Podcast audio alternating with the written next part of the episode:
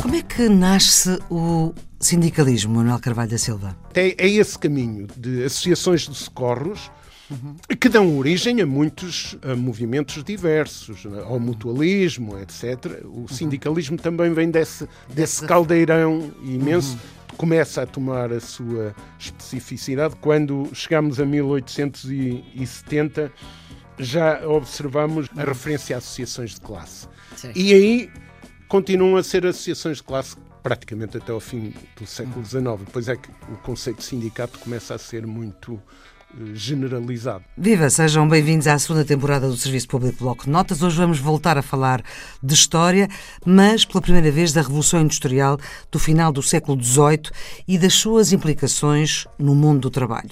A Revolução Industrial, que começou por volta de 1760 e terá terminado na primeira metade de 1800, já estamos no século XIX, foi, claro, uma transformação que veio mudar a vida de toda a gente. Passou-se do trabalho manual, da manufatura, para uma produção industrial feita pela máquina com um uso completamente diferente da energia. Uma revolução que começa em Inglaterra e se espalha pelo Ocidente, Europa e Estados Unidos. E estamos com Manuel Carvalho da Silva.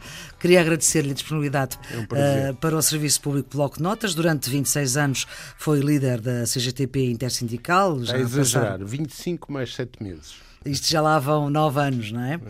A sua formação inicial é de montador eletricista, um curso tirado na Escola Industrial de Braga, mas tratou uh, da sua formação superior bastante mais tarde.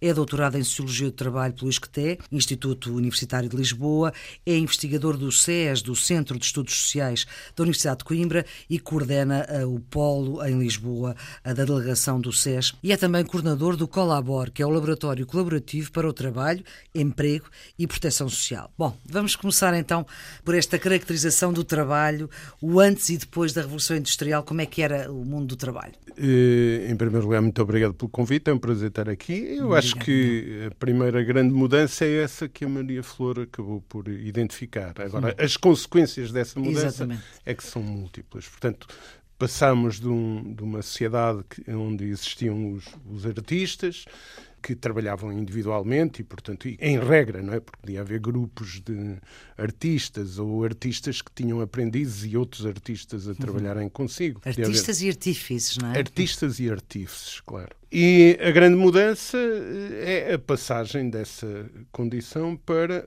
por resultado da utilização das máquinas, a mecânica vai levar a que se passe para uma produção em massa e, portanto, as fábricas eh, necessitam de conjuntos Gente. grandes de trabalhadores. Pois, antes eram pequenos grupos, pequenos grupos, grupos, isolados e agora. Sim, concentram-se nas, nas fábricas não é?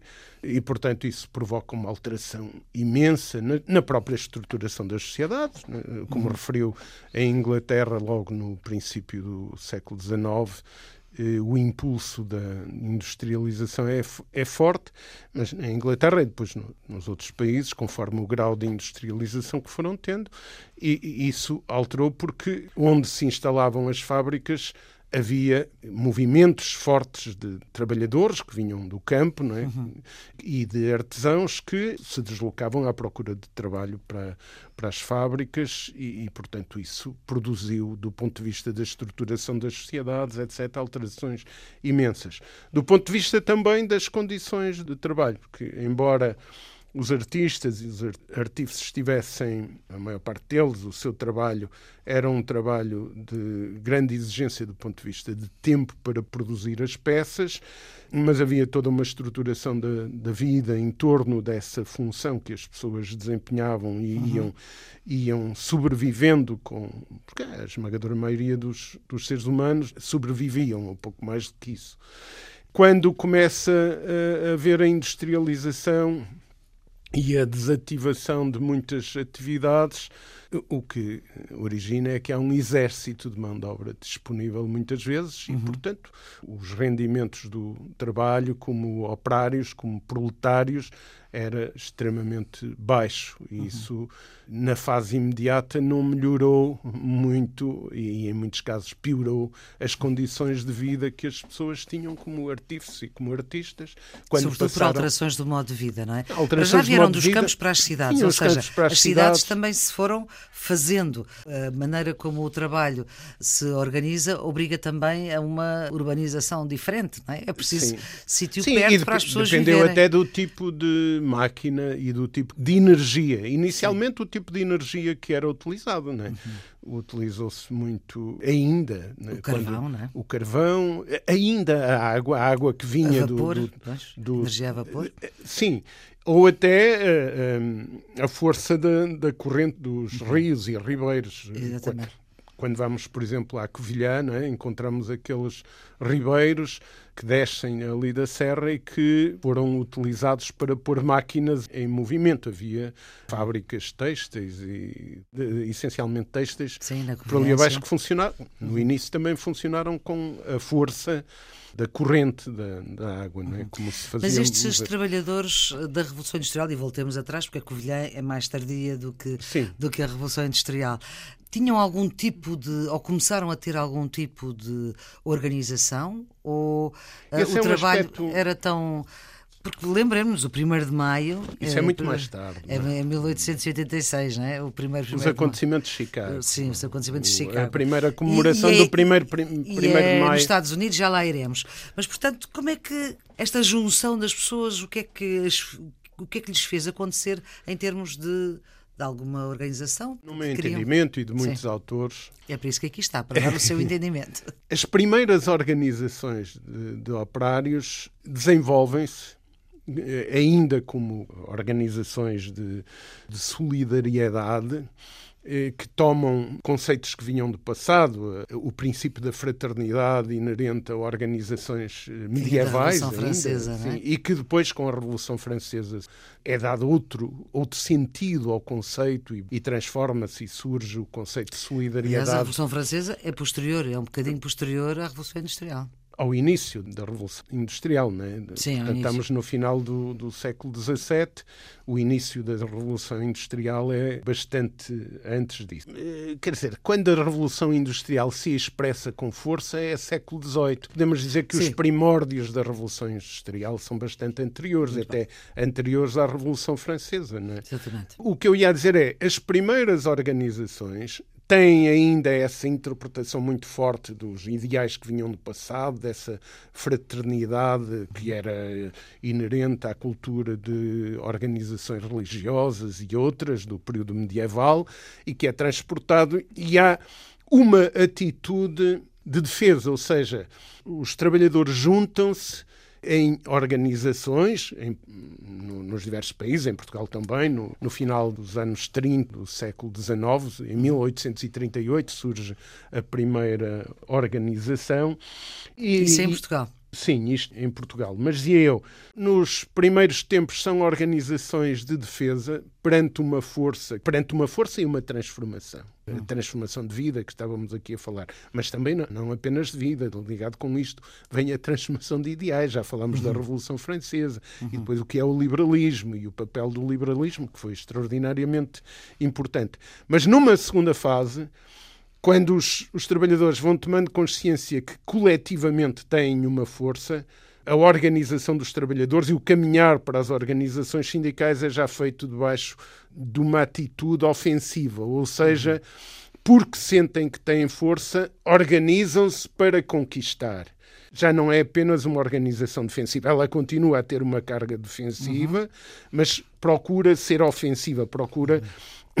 Construir propostas, reivindicações, atitudes da ação que provocam eh, alterações na relação de forças entre as diversas classes sociais e, neste caso, no mundo do trabalho, entre os patrões e os trabalhadores. Talvez Portanto, valha... essa, mudança é muito importante para observar até a forma como se vai construindo a atitude do sindicalismo. O Manuel Carvalho da Silva há pouco falou do proletariado. Esse é um conceito que uh, nasce com Marx, que é um, um dos mais importantes, uh, não, não só com ele, mas uh, com ele também, e com ele também nascem outros, outros conceitos que são fundamentais nesta altura, no, no século XIX já.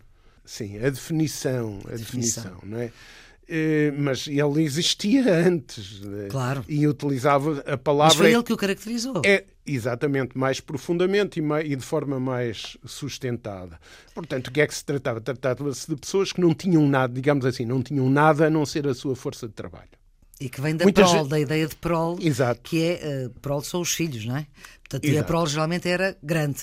A prol era grande, não dispunham de nada, eh, em muitas situações tinham pequenas courelas, pequenas uhum. terras, mas quando, quando se envolve o movimento da industrialização, eles perdem essas terras. Isso dá origem a, também ao aumento de latifúndios, no caso da Inglaterra é um caso muito, uhum. muito sensível. E, e, portanto, eh, surgem praticamente despidos de tudo. Nós encontramos ainda no século XX eh, muitas pessoas quase nesta condição de despidos de tudo. Na minha infância, observei muito e contactei com muita gente que era quase despido de tudo. Tinha uma, uma casa que não era praticamente casa. casa. Era, um...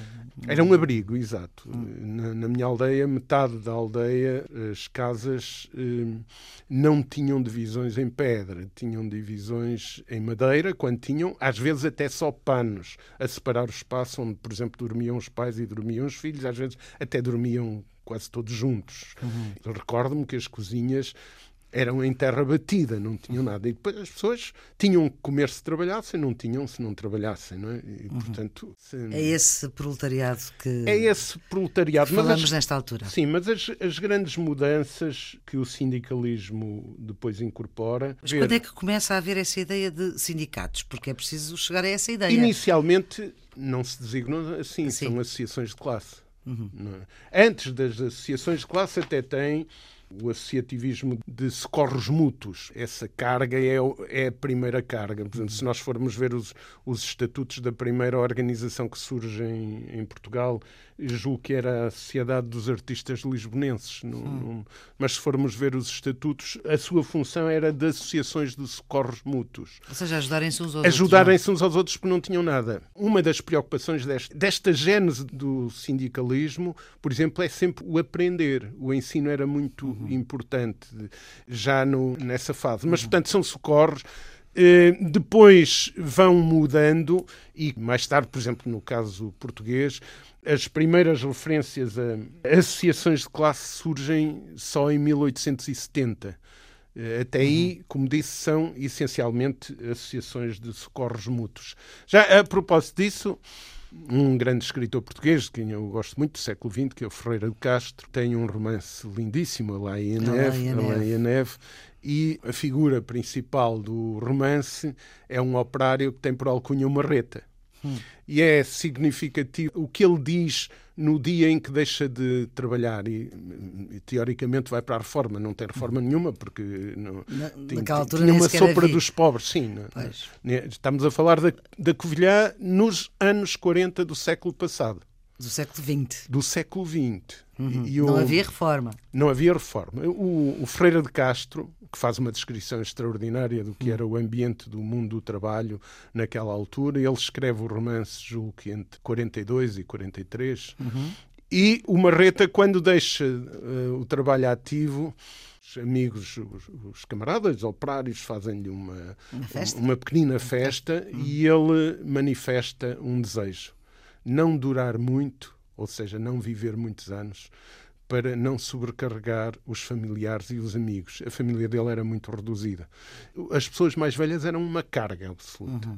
para os operários. Aliás, cotizavam-se para fazer funerais muitas vezes. Portanto, é, é esse caminho de associações de socorros uhum. que dão origem a muitos a movimentos diversos, ao mutualismo, etc. O uhum. sindicalismo uhum. também vem desse, desse caldeirão imenso uhum começa a tomar a sua especificidade. Como disse, quando chegamos a 1870, já observamos nos estatutos desta associação a referência a associações de classe. Sim. E aí continuam a ser associações de classe praticamente até ao fim do século XIX. Depois é que o conceito de sindicato começa a ser muito generalizado. Manuel Carvalho Silva, nós vamos ficar por aqui. Vamos voltar a conversar neste Serviço Público Bloco de Notas, que nesta segunda série tem uma parceria com o Polo de Investigação HTC, História, Territórios e Comunidades, uma iniciativa que é conjunta das Universidades de Coimbra e da Universidade Nova de Lisboa. E já sabe, todos os episódios estão sempre em podcast, em todas as plataformas podcast. Este é um programa que ajuda quem está nos últimos anos do secundário, mas também é importante para quem quer saber mais e que pode ouvir a toda a hora. A produção é da jornalista Ana Fernandes, os cuidados de emissão de Leonor Matos. O Serviço Público Bloco de Notas volta amanhã, então até lá.